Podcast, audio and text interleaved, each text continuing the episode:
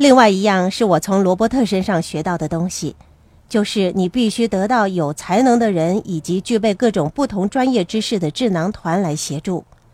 从前我总觉得自己是无所不能的，什么事情都可以由自己来做。后来罗伯特教导我，让我明白到团队合作的重要。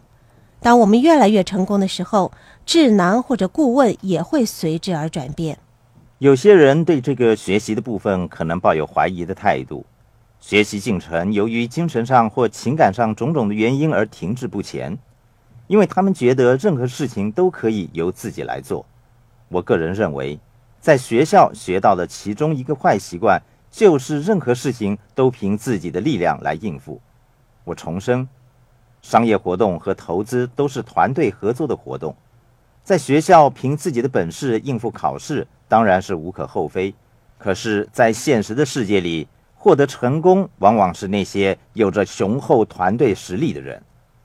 如果你对学习某些东西抱有怀疑的态度，请记着我刚才所说的，不要什么事情都一力承担，结识一些在学习过程当中可以帮助你的人，那些就是你的顾问、你的智囊，让他们协助你实现你的理想和目标。对大部分在 E 和 S 象限的人，也就是雇员和自由职业者来说，重要的是他们掌握的是什么知识；但是对于 B 和 I 象限的人而言，知识并不重要，重要的是你认识的是什么人。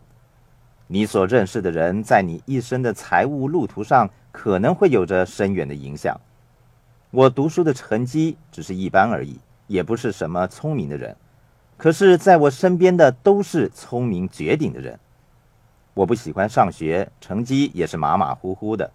但是我从富爸爸那里认识到团队合作精神的重要。我遇到任何财务上的问题，都会请教身边的智囊团和财务的顾问。然而，我的穷爸爸遇到财务上的困难的时候，却从不跟我们讨论，就像许多其他的男人一样，什么事都一力承担。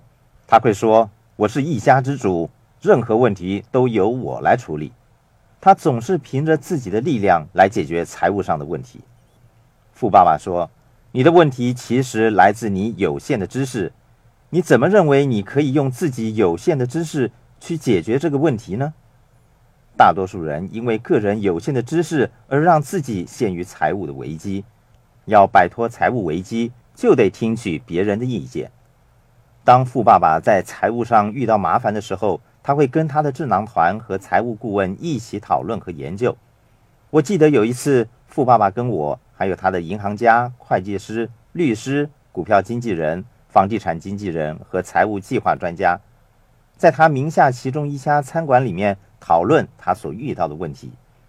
当时，富爸爸休闲地喝着可乐，他的智囊团则围坐在他的身旁。他坦率地叙述遇到的财务问题。我从富爸爸和穷爸爸身上看到两种解决财务问题的方式：穷爸爸总是凭自己的力量来解决问题，富爸爸则坦率地把问题说出来，让身边聪明绝顶的财务顾问们来为他解决。